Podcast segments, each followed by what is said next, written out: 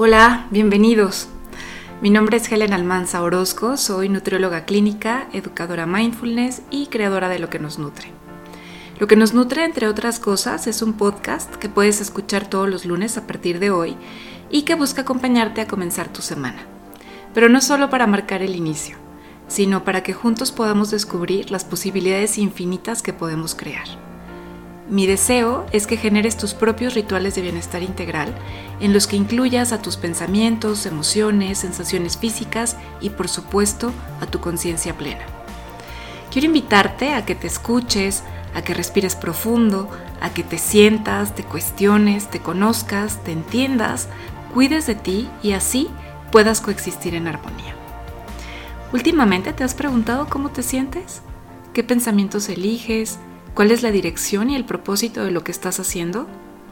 Bueno, pues yo quiero acompañarte a que juntos podamos responder a estas preguntas mediante reflexiones, meditaciones, herramientas y algunas otras actividades.